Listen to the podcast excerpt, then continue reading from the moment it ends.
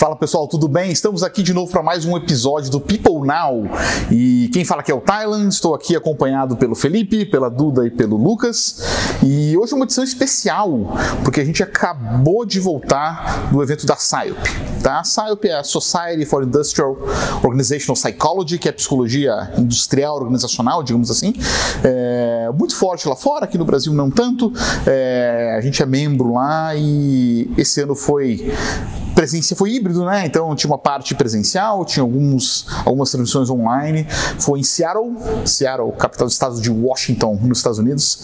É, fomos para lá presencialmente alguns aqui, a Duda acompanhou online, né? E é uma experiência sempre é, bem esclarecedora, bem, bem bacana. Eu já vou lá nos últimos 10 anos em todas as SIOPs. É, o Felipe foi agora, acho pela primeira vez, né, no evento presencial, o Lucas também. É, o que vocês viram da experiência? O que vocês acharam de diferente em relação a como são esses eventos lá? É, acho que o que mais me chamou a atenção é como esse campo lá nos Estados Unidos, dentro dessa área, né, é realmente um, um campo acadêmico, uma área de pesquisa. Então a gente conseguiu acompanhar muitos estudos voltados para casos práticos ou, enfim, também para a parte teórica, é, analisando o comportamento de pessoas dentro das organizações, que é uma área que às vezes a gente não se aprofunda tanto nos estudos aqui no Brasil, né? Então acho que isso foi a parte que mais me chamou a atenção. É bem acadêmico, né? É, é realmente uma mistura, inclusive, é, nas estatísticas deles, de fato, o público é muito próximo de 50-50. 50%, das pessoas que trabalham em empresas e 50% das pessoas que realmente são de universidade, tá? E geralmente estudantes de doutorado, mas maioria mesmo, de fato, professores universitários, né? Legal, Duda, como é que foi um pouco da experiência online desse negócio meio híbrido do evento?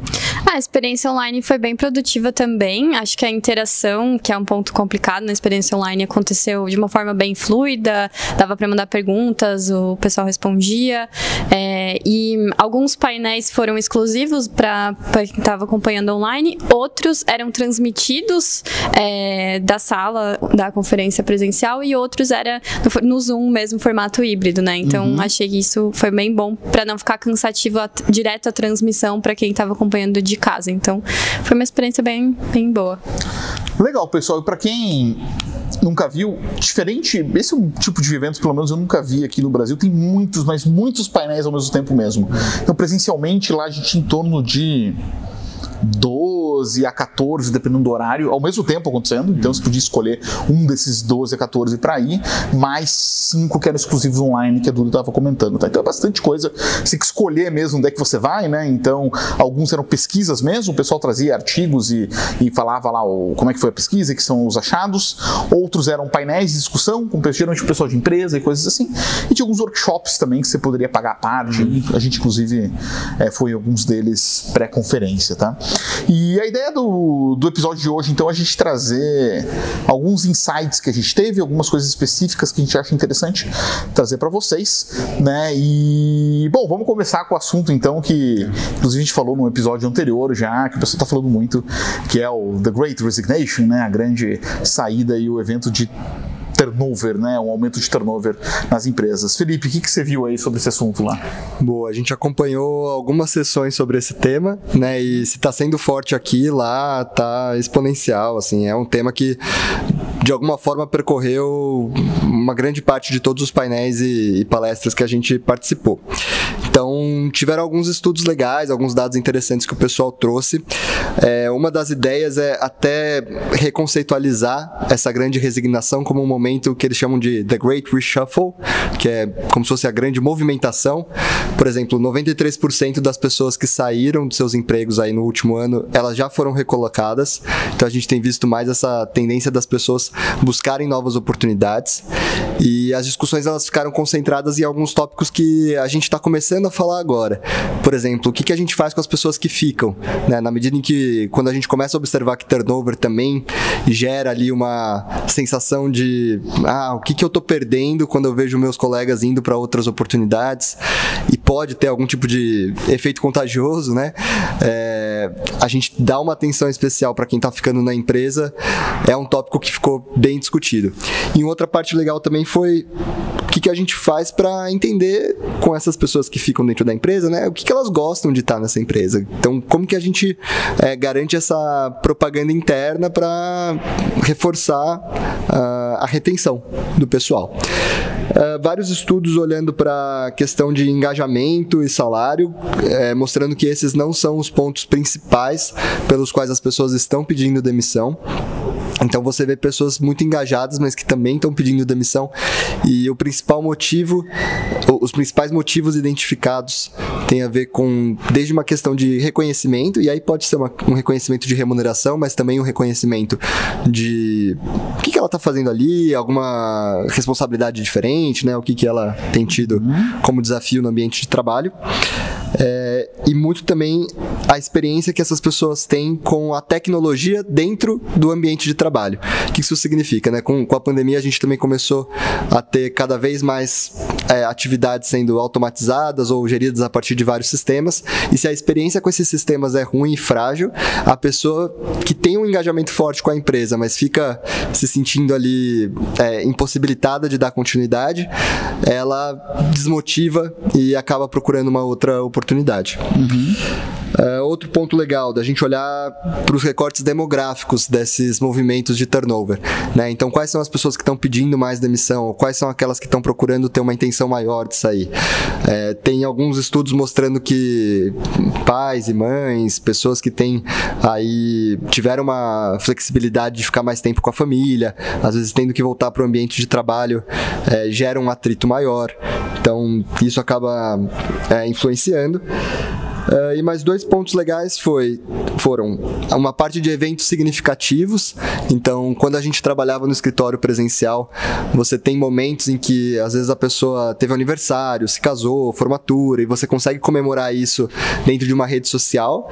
E o desafio é a gente continuar celebrando esses eventos significativos no remoto, garantindo a flexibilidade e sem perder essa conexão, porque a conexão também ajuda a reter. E por último, uma discussão que foi muito interessante também é sobre o arrependimento das movimentações, né? Então, uma pessoa que saiu da empresa porque sentiu que durante a pandemia esse era um ponto que ela tinha controle e na pandemia a gente ficou muito sem controle dos fatores, né?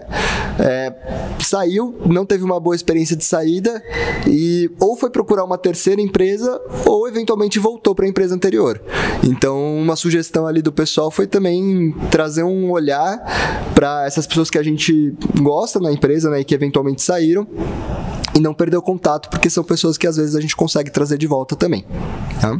É, isso aí é até legal, Felipe, até corroboro com uma estatística que a gente viu, até nem foi na SIOP, né? Foi um painel que eu vi do professor Galloway junto com o Adam Grant, é, falando que 77% dos millennials, nesse caso, hum. pessoas nascidas ali a partir de 1980, ou seja, hoje até 40 anos no máximo, 77% dessas pessoas que saíram da sua empresa se arrependeram do movimento, né? Porque foram muito na lógica do a grama do vizinho é mais verde, né? É mais legal lá, é diferente, é mais bacana, não tem os problemas aqui. E quando saíram, viram, ah, na verdade, tem um monte de coisa que eu não sabia, é, caí no conto do recrutador, essas coisas todas, né? E justamente esse pessoal que sai com muita ansiedade, às vezes tem que parar um pouco para pensar, né? Então, como o mercado está muito movimentado, o negócio de remoto abriu muitas portas em muitos outros empregos que antes não estavam muito abertas. Então, é, mesmo pessoas engajadas, como você falou, às vezes acham, ah, eu estou engajado aqui, é legal, mas poderia ser mais legal em outro lugar, né? E daí realmente uhum. muitas delas acabam se arrependendo de fato, que é um dado bem interessante, inclusive, né? E, e, falando de conexão, né, acho que teve até um outro painel que a gente foi, é, e eu queria trazer esses dados que é bem interessante de conexão com turnover, né? Ou seja, o que, que faz as pessoas terem um risco maior de pedir demissão. E um deles, obviamente, é quando outras pessoas estão saindo. Uhum. Né? Então, o turnover é um efeito contagioso? Sim, é um efeito contagioso. Tá? Então, quanto mais gente próxima de você saindo, maior a probabilidade de você também sair. Tá? Então, inclusive, alguns dados que o pessoal trouxe foi que 85%, existe uma chance de 85% maior da pessoa pedir demissão se alguma pessoa que ela conhece saiu também. Então, ou seja, se o teu turnover ali em média é 20%, é, se na área dessa pessoa se a pessoa conhece alguém que saiu, a chance dela sair agora subiu de 20 para quase 40, uhum. né? Então é bem maior. E, e outra coisa que eles viram é que na verdade, o que mais importa não é a profundidade do relacionamento, e sim a quantidade mesmo. Ou seja, saiu uma pessoa só da equipe, mas é uma pessoa muito próxima, muito legal, ok, é um baque, mas é um baque menor do que sair três, quatro pessoas da equipe. Porque aí gera aquele sentimento de que será que eu tô ficando para trás? Será que eu não sou bobo da Será história? que eu tô perdendo alguma coisa nessa história? Tô perdendo alguma coisa? Exatamente. Esse sentimento ele é muito pior do que uma pessoa muito próxima de você sair. Então eles realmente estudaram e viram que, opa, é, a variável profundidade da conexão ela é, é relevante sim, mas ela é menos relevante do que quantidade de conexões. Então quanto mais pessoas saem, mais difícil é, né? Então eles viram que eles montaram uma equaçãozinha lá, um modelinho juntando essas coisas e viram que por esse modelinho a chance de uma pessoa que tenha muitas conexões saindo e, e conexões que a pessoa realmente é próxima, aí aumenta em, a chance de sair é três vezes maior. Né? Então se o turnover é 20%, a chance da pessoa pedir demissão saíram várias pessoas próximas dela, aumenta para 60%. Né? Então é, é bem alto mesmo. Né? Então tudo bem bacana. Né? A gente aqui na Mindset já sabia, a gente já monta modelos de turnover, né? então o ideal mesmo é combinar algumas variáveis de carreira e de salário, de precisa de clima, junto com networking, aí você consegue prever, é muito fácil de prever. Né? É, claro, a dificuldade hoje ainda está na intervenção. Né? O que você faz para evitar? puxa, é esse. É, a pessoa não tem muita resposta ainda, falando bem a verdade, tá? Então, uma combinação de coisas é, e tá se vendo se as coisas, se os planos de ações genéricos são melhores do que os individuais, tá? Não tem uma conclusão ainda, mas aparentemente é, as intervenções individuais elas têm mais valor do que as em grupo, uhum. né? Historicamente, a gente, como área de gente, sempre fez muita coisa do plano de ação para a área, né? Ou para a empresa, né? Vamos fazer isso aqui na empresa que a gente vai diminuir o turnover. E aparentemente as pessoas pessoas de fato são indivíduos complexos, cada um com as suas necessidades, cada um com as suas. É, com seus valores, com as suas crenças, enfim, e você conseguir de alguma maneira intervir diretamente em relação ao que importa para a pessoa é muito mais poderoso. Mas ainda não existe resultados finais do como fazer isso, em que uhum. escala você uhum. faz isso, então são sendo os próximos capítulos ainda, tá, pessoal? Então a boa notícia é sim, tá mais fácil de prever, sim, tá mais fácil de entender o que causa o turnover. É, o problema é que, opa, já não sabemos exatamente o que faz, como o Felipe falou. Mesmo pessoas muito engajadas também pedem demissão. Então, e aí? É só engajar? É, também não resolve. Então. Tá, é complicado mesmo, é um assunto muito delicado e ele é difícil de, de resolver, né? Legal, pessoal. E aí, indo pro. avançando aqui em outros assuntos, né? É, vamos falar de outro assunto bem polêmico, né? Que é performance, tá? É, a gente foi num workshop só de performance, de fato. Então, o workshop é um, é, dura meio dia, né? Então, de quatro horas que eu vim falar sobre esse assunto. E de novo, a gente já falou disso antes, né? Então, performance é o, o santo grau da psicologia organizacional. Quem descobrir como resolver esse problema eventualmente vai ganhar o prêmio Nobel. Mas quais são as tendências, né? Então, as tendências, um pouco do que a gente fala, é, não tão pro lado do modismo. Então, ah, então é sempre contínuo, blá blá blá, aquela história toda. É, calma, não é bem assim, tá? Então, até saiu uma notícia recentemente de que, ah, a Siemens agora não tem mais avaliação de desempenho para quem é híbrido, uma coisa assim.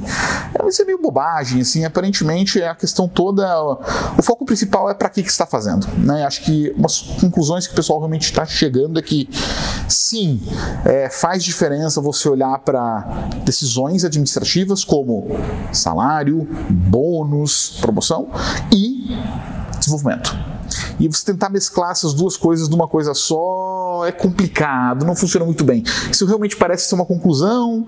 A gente já está aí há alguns anos vendo que parece que é isso e está mais forte, tá, pessoal? Então, inclusive, uma recomendação lá do workshop foi de fato é, separar as duas coisas, né, usar uma variação 360, alguma coisa assim, numa lógica realmente de feedback para a pessoa, uhum. desenvolvimento, né, tentar entender o que a pessoa precisa desenvolver, o que, que é essa percepção em relação a ela e trabalhar mais com um ponto forte, com um ponto fraco, inclusive, trabalhar mais para frente e usar cada vez mais o negócio de. Eles chamam de talent review lá fora, a gente aqui no Brasil chama de fóruns de gente ou fóruns de uhum. talentos e realmente criar essas discussões em grupo para discutir as pessoas como um todo, não só o resultado de uma avaliação específica, mas de um semestre, de um ano qualquer, mas sim olhar, sim, performance, mas também olhar carreira, também olhar uma série de outras coisas para entender se essa pessoa deveria aí sim receber um aumento, receber uma promoção, é, qual o investimento que ela vai receber, inclusive, em relação a, ao que é a da empresa mesmo, são outros treinamentos e vai receber uma bolsa, etc e tal,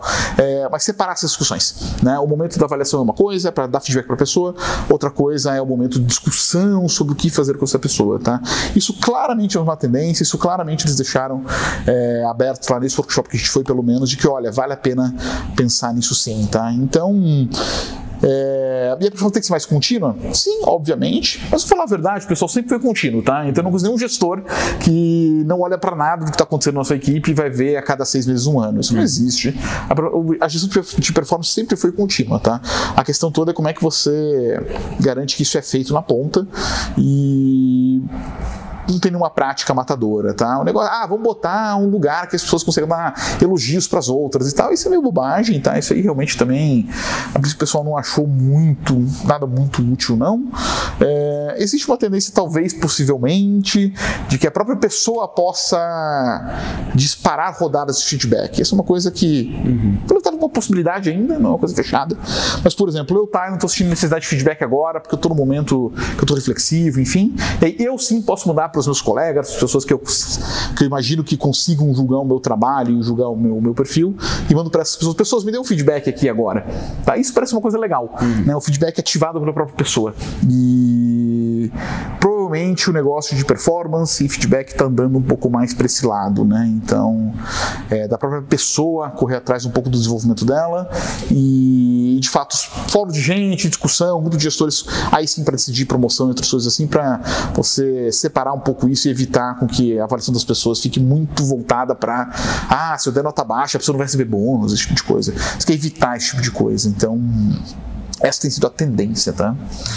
É, puxa a gente pro Nine Box, tá? Então eu vou engatar aqui num outro workshop que a gente foi, né? Eu fui, o Lucas foi também nesse aqui, é, de planejamento de sucessão, né? E como é que a gente faz o Nine Box? Historicamente, o Nine Box sempre foi performance versus é, potencial, né? A gente vai falar um pouquinho de como é que mensura o potencial, né? Uhum. Vou falar de assessment daqui a pouco, mas toda a tendência é o que a gente viu nesse workshop, que era uma lógica de simplificar, tá? Então, em vez de ter nove saídas, que é por isso que o nome é Nine Box, né? São nove saídas. A ideia era trazer para três saídas. Tá? E o framework que o pesquisador lá colocou para a gente, que eu achei bem interessante, mais simples, era, era o seguinte: meio que ah, a performance é fraca? É. Então tem que remediar. Ponto final. Não importa o potencial, esquece. Né? Performance está ruim, tem que resolver. Tá? Tem que resolver o problema de performance. Ok. Performance é sólida? Então tá bom. Aí você tem uma segunda pergunta. O potencial é alto? Sim. Se a performance é sólida, o potencial é alto, tem que investir. Uhum. Se a performance é alta e o potencial não é tão questionável, ele inclusive usa a palavra questionável, aí tem que monitorar.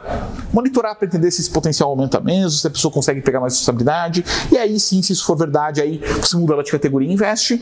Se isso não for verdade, ok, só monitora, investe e garante retenção e engajamento. Essa é um pouco da lógica. Tá? Então é uma simplificação do Nine Box aí que achei bem interessante, assim, mais fácil de até usar num, num fórum de gente, por exemplo. Né?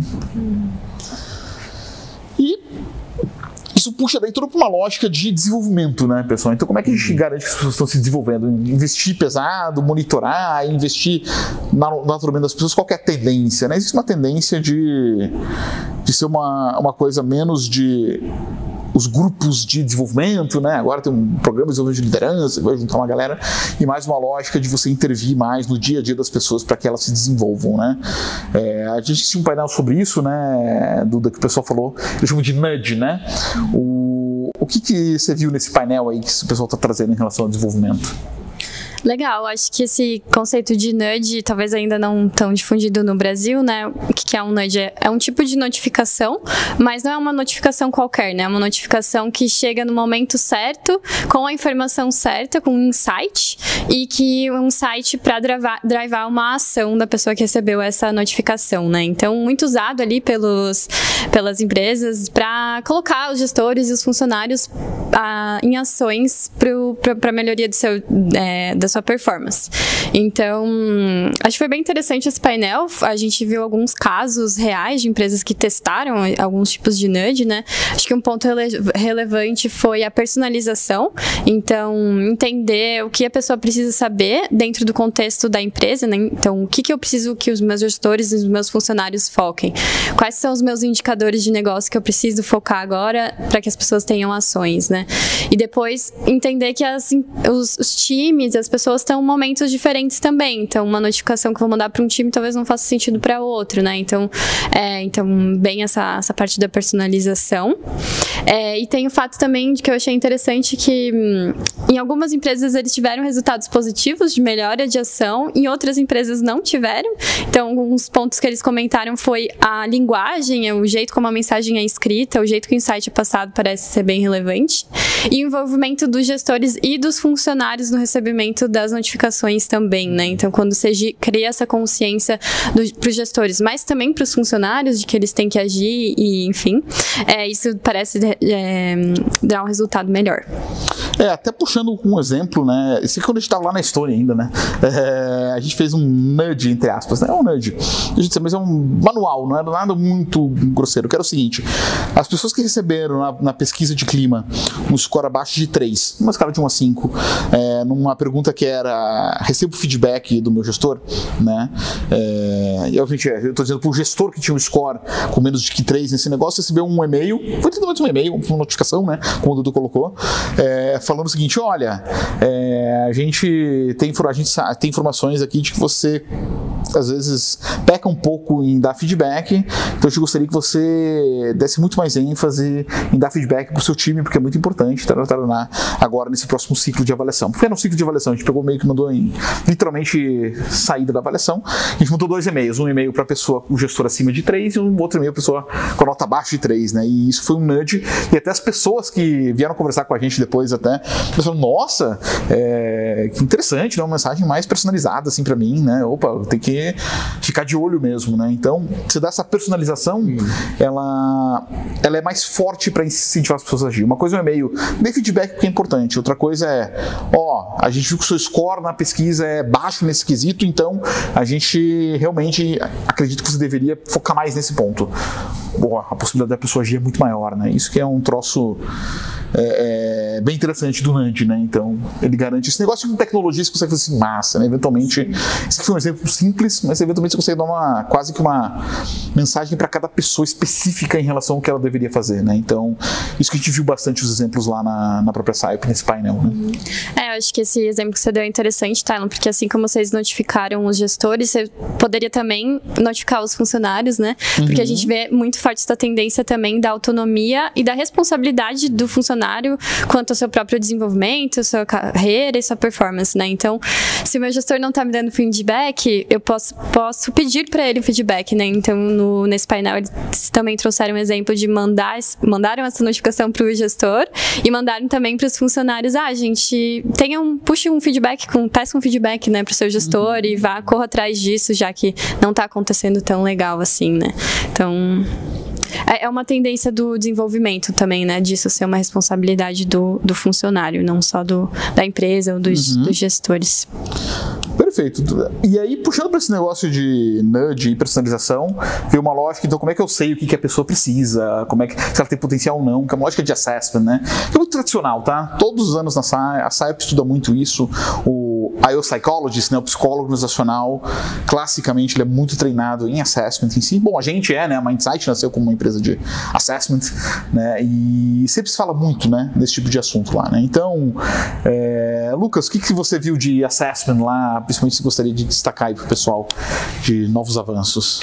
Legal. Eu acho que nem você disse lá é muito forte, assim, né? E tanto é, de empresas fazendo assessments, então acho que um, uma coisa bem interessante que a gente viu lá, que quando a gente foi na feira de expositores, assim, 70% dos expositores estavam lá com, com assessments, né? Uhum. É, quanto em painéis, painéis universidades, é, pesquisadores fazendo, é, pesquisando sobre o tema. É, e aí, acho que um pouco dessa, dessa lógica, até dessa diferença de mercado, que lá é, é, as empresas utilizam muito em, do, em todos os momentos, né? Tanto na parte antes da contratação, como depois da contratação, é justamente para pegar, é, para tentar medir potencial, né? É, e aí, é, tem três grandes linhas de, de, de assessments que eles vão é, tentando medir interesses, personalidade, perfil e as habilidades. E acho que uma coisa muito legal que tem se visto lá é que alguns estudos já apontando para uma relação entre a habilidade e os interesses. Então eles fizeram um mapeamento, por exemplo, ao longo do tempo, em que eles viram que pessoas com determinadas habilidades, eles estavam tinham uma, uma carreira e uns interesses iam para determinadas áreas é, um pouco mais específicas. Então é, é, interessante você ter esse olhar também, que às vezes você conseguir colocar a pessoa é, no local certo, além de uma, uma melhora de performance da pessoa é, e para a empresa propriamente dito, você tem também a pessoa é, mais interessada no trabalho que ela pratica. É, e aí, é, o que eles têm, têm feito lá, que, que é, enfim, muito interessante, é, dentro desses três campos, eles têm é, procurado novas formas é, de medir os construtos, inclusive de validação entre testes diferentes, então, entre metodologias diferentes é, de mapeamentos.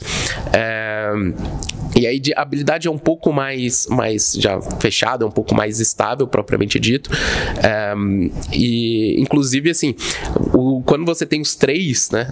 A pessoa tem o interesse, é, tem perfil, mas principalmente interesse e habilidade, a performance dessa pessoa, dessa pessoa cresce, né? É, então, eles têm utilizado, eles têm investido bastante em novas formas de medir, então só na, não só naquela escala, é, naquele formato tradicional de, de de teste, é, mas indo muito para virtual, o que não é gamificação, tá? Aquela moda de gamificação, assim, eu fui mais de seis slides e não vi nada sobre gamificação. É, o que tem se utilizado bastante é machine learning e, e NLP, né? O Natural Language Process. É, e muito assessment virtual. É, inclusive, eles estão inclusive lançando agora, eles é, fizeram a prévia lá, teve um, um, painel que foi só sobre o, o novo guideline para testes virtuais é, que eles estão lançando, então está inclusive em fase de validação entre, entre pares, é, eles estão aceitando sugestão, mas eles estão lançando agora os novos guidelines. A gente aqui na, na, na Mindset a gente gosta de acompanhar porque a gente já estava é, bem em linha, mas é bom estar tá, tá antenado porque vão ter algumas alterações é, aí de, de boas práticas, né? É, agora que, que, que os assessments estão indo muito mais para um caminho de serem cada vez mais virtuais.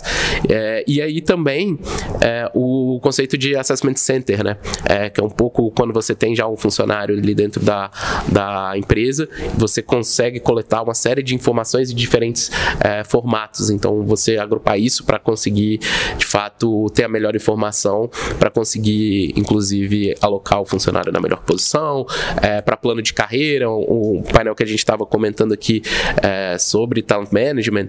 Então, como que você consegue avaliar quem são as pessoas é, que vão ser os próximos líderes é, no Ninebox lá, o potencial, é, esses assessment centers conseguem te ajudar bastante a, a medir o potencial para você, inclusive, tomar a, a decisão de investir um pouco mais ou menos.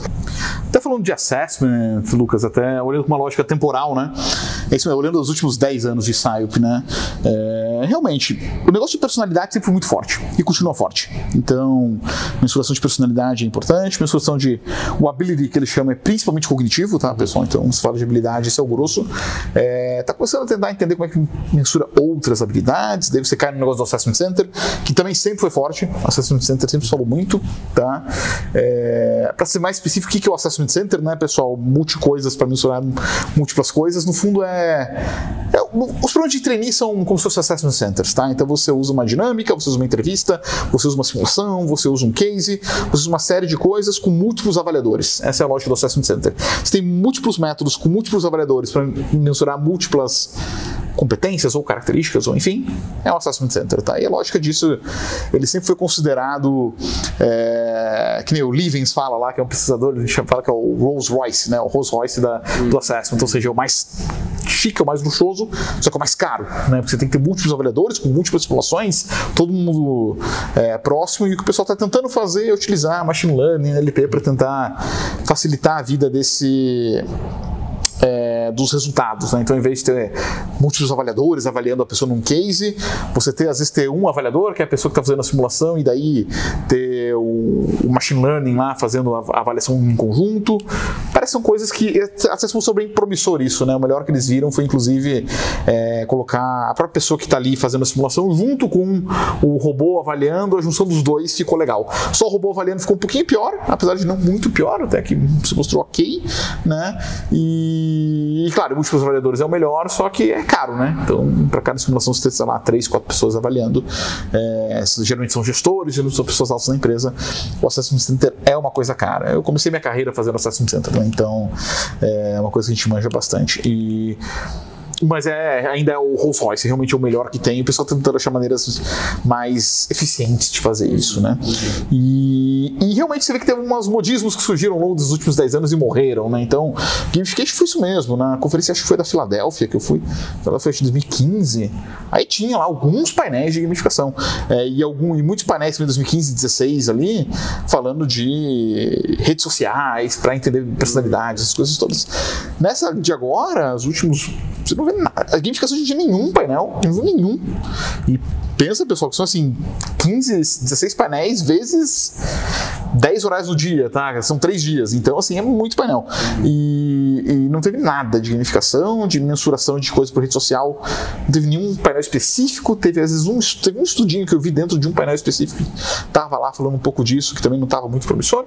É, a pessoa está até usando, tentando usar mais com chatbot, gravação de conversa para mensurar a personalidade, está um pouco mais forte hoje. Mas também pode ser que daqui a 3 anos não tenha mais. Então, então os resultados preliminares não são fantásticos ainda. Então a gente vê que realmente o que fica é mensurar personalidade, habilidade, interesses, faz sentido. É, e qualquer outra coisa é meio moda, né? E até puxando isso um pouco do Lucas, né? Posso até puxar o Felipe para falar, porque o Felipe viu vários painéis sobre esse assunto, que é o um negócio de interesses, né? Então, sempre teve estudo, mas muito mais focado em carreira e vocacional, uma lógica assim, né? Com a sua carreira. E agora tá mesclando um pouco, né? Foi o que o Lucas puxou, de que indo quase na lógica do que não é o que você ame, mas faça o que você é bom e você gosta disso também, né? Então você mistura as duas coisas e tem bastante estudo de vocação, carreira, interesses, né? É, tem alguma coisa, Felipe, que você achou desses estudos? Sei que você foi em alguns painéis disso, né? Boa. É, tem um rápido comentário sobre isso de um pesquisador que ele estava analisando a proporção de interesses de uma população com a quantidade de oportunidades, posições nas empresas que contemplam esses interesses. E basicamente ele identifica que às vezes você tem uma grande parcela da população com interesse artístico, mas não tem muitas oportunidades no mercado formal de trabalho que contemplam esse interesse como sendo o prioritário. E tendo isso em vista, né, esse pesquisador foi estudar um pouco sobre o quanto que trabalhar em algo que seja do seu interesse prioritário é o mais importante para gerar satisfação no ambiente de trabalho. E o que ele identificou é que isso é um moderador, mas não necessariamente é o que vai gerar maior satisfação. Gera satisfação na escolha da tua carreira, ou até com a tua performance, enfim. Mas o que realmente te, te gera uma satisfação maior no teu ambiente de trabalho é aquilo que você valoriza. E aí, valores a gente pode, assim, ser bem amplo aqui, né? Desde uma remuneração, os benefícios, a localização do teu trabalho, a flexibilidade, a cultura da empresa. Esses são os principais determinantes para a gente olhar para satisfação no ambiente de trabalho, né? E uhum. satisfação com, com o job, né? Com a posição. É, então isso é legal, porque os interesses eles moderam, mas eles não determinam. Então acho que isso é bacana para complementar a discussão, né? Perfeito. Legal. Então é mais uma lógica de fit cultural com a empresa do que uma lógica de, de o que você valoriza, o que a empresa valoriza, do que necessariamente essa é a carreira que eu quero, né? Exato. Legal. E aproveitando você, Felipe, aqui também, o pessoal falou. É o tema que mais, um dos mais discutidos Sim. no RH aqui no Brasil, que é o negócio de diversidade, né? É, o que, que o pessoal está falando lá fora e como é que diferencia daqui? Boa, legal. Bom, esse tema tinham vários painéis. Esse, todos os dias, pelo menos uns quatro ou cinco painéis, a gente é, sabia que estavam acontecendo ali na conferência. E, e é bem interessante porque é um tema que o pessoal tem discutido muito, mas cujo um dos principais principais problemas assim primários é inclusive a definição dos construtos do que, que a gente vai chamar de diversidade e como atacar isso em termos práticos. Então, os espaços que eu acompanhei, né, as discussões, elas sempre traziam esse dilema de quando você fala de diversidade e lá muitas vezes a gente traz na sigla do DEI, né, que é diversidade, equidade e inclusão, como que a gente vai definir cada uma dessas três frentes para entender dentro da empresa é, as ações que a gente vai tomar e acompanhar.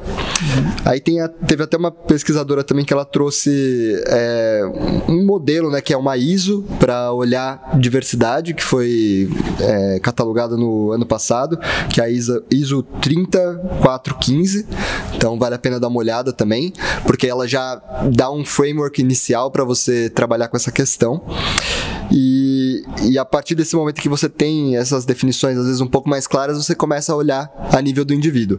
Né? Então, um, um ponto que foi bastante discutido, assim, que eu achei interessante, é o quanto que essa diversidade ela é vista de fora, mas vista de dentro pelo indivíduo que é o que a gente chama de estratégia de gerenciamento da sua identidade. Basicamente, é você levar em consideração quanto que a pessoa ela realmente quer se colocar como pertencendo a um grupo subrepresentado, né, diverso, ou não, ou se é uma coisa que ela prefere que não seja tão explícito. E a, essa é uma visão muito individual que impacta ali diversos processos de, de gente né, nas empresas. Então, tinha alguns estudos comentando sobre processos seletivos, às vezes alguns candidatos, principalmente quando a gente olha para é, candidatos neurodivergentes, né, ou que tem algum tipo de deficiência é, menos visível, muitas vezes tendem a esconder esse tipo de diversidade para não porque, enfim, para não gerar algum tipo de é, comportamento da outra parte que, sei lá, às vezes coloca essa pessoa como sendo inferior. É, e, e, é interessante porque o olhar para essa discussão, ela não era muito numa linha do o que, que é o moralmente mais certo aqui, né? Era muito assim, de o que, que acontece e é, quais são as estratégias preferenciais desses grupos para atuar em cada uma dessas situações. Então, olhando ainda nessa linha das deficiências, né, quais são elas e como que a gente identifica, geralmente a academia olha para as discussões elas ficam muito centradas nas deficiências visíveis e invisíveis. E uma discussão proposta lá também foi que não existe muito essa questão de é, ah, o que é visível e o que é invisível. É um contínuo. Às vezes eu posso ter um, uma uma síndrome do pânico e na maior parte do tempo eu não expresso isso porque eu atuo de maneira mais tradicional ali, né? Mas às vezes eu tenho um episódio que me traz um gatilho que gera essa ansiedade demais, né? Então, na verdade, acaba sendo uma, um ponto que fica visível. E nessa linha, é, como que a gente trabalha, né? Se a gente precisa classificar como visível ou invisível, o que, que a gente é, pesquisa com os candidatos, com os colaboradores, as estratégias que a gente vai colocar. No fundo, acho que remonta muito aquela ideia de olhar sempre no individual e deixar a critério do indivíduo também o quanto que essa pessoa quer sinalizar isso.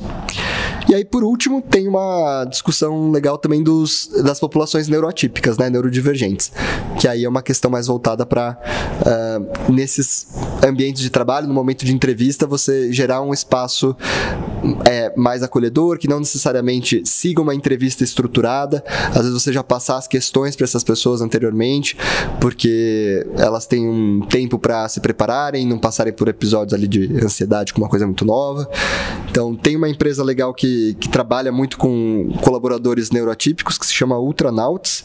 Vale a pena dar uma olhada. Eles têm três quartos da população deles da empresa com autismo. E é uma empresa de software. Então, foram alguns exemplos que trouxeram aí. Que é legal, Felipe, porque esse assunto, vamos lá, ele é carregado de ideologia, geralmente, uhum. né? Normalmente, né? Então é difícil discutir, é difícil de abrir, é difícil de estudar.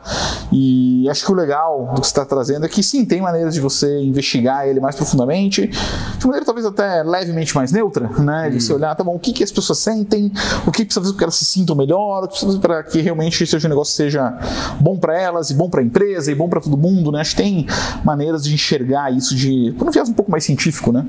E acho que é legal na tua fala, pelo menos me puxa muito o negócio de que é, a diversidade é muito maior, né? Tem muito negócio de disability, que lá é muito forte, né? Que é o pessoal de, com deficiências.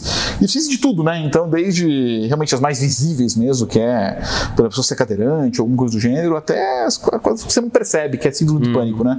E, e, realmente é mais complexo de lidar. Não tem um manual aqui. Como lidar com a diversidade, síndrome de pânico, pessoas na empresa. Difícil dizer, né? Na verdade, quem tem que dizer isso realmente são as próprias pessoas que têm isso, né? Hum. Acho que esse é um pouco dessa crescimento da identidade, né? É para esse lado, né? Que... É, é bem nessa linha do individual, né? Legal. Bom, pessoal, é isso que a gente queria trazer nesse episódio, tá? Então a gente trouxe uma série de assuntos, um pouco mais do que a gente costuma trazer. É, objetivo mais de realmente puxar um pouquinho do que a gente viu, né, é, em algum nível. Claro, quem quiser se interessar em alguma coisa a mais, quiser postar em algum comentário se a sua rede tiver o comentário, né, se tiver no YouTube, alguma coisa assim, é, ou quiser entrar em contato com a gente para discutir alguma coisa, a gente está aberto para conversar. Né? Vale a pena, vale a pena se aproximar da SciOp sempre. Eu gosto muito, é, para mim é a, é a minha agremiação preferida, digamos assim, né? Porque eu gosto dessa mix, como eles, eles mesmos se chamam, né? De um mix de acadêmico com, com prática. Eu acho que realmente ele se mostra bem aí nas conferências. Todo ano tem, esse ano já foi. Uh, ano que vem teremos em Boston, né? E acho que vai ter a versão online também, para quem não puder viajar ou para é, quem tiver alguma restrição, etc. Dá para assistir online também, dá para aproveitar bastante coisa, né?